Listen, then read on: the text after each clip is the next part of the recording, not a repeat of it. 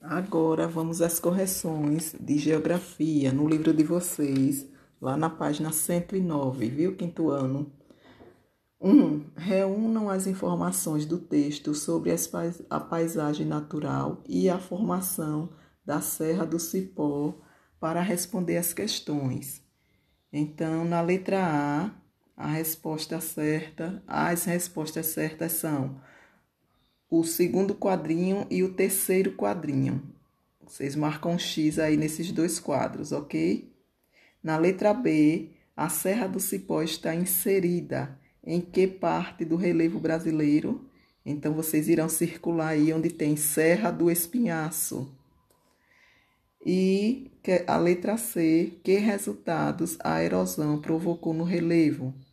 Aí vocês irão responder: a erosão fez surgir surgir vales e depressões.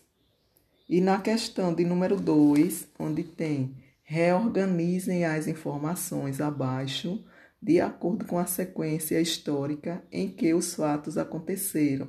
Então tem aí uns quadrinhos ao lado. Vocês irão colocar primeiro quadrinho número 3, depois número 1, número 4, número 5 e último quadrinho, número 2, ok? Essa é a nossa correção de geografia.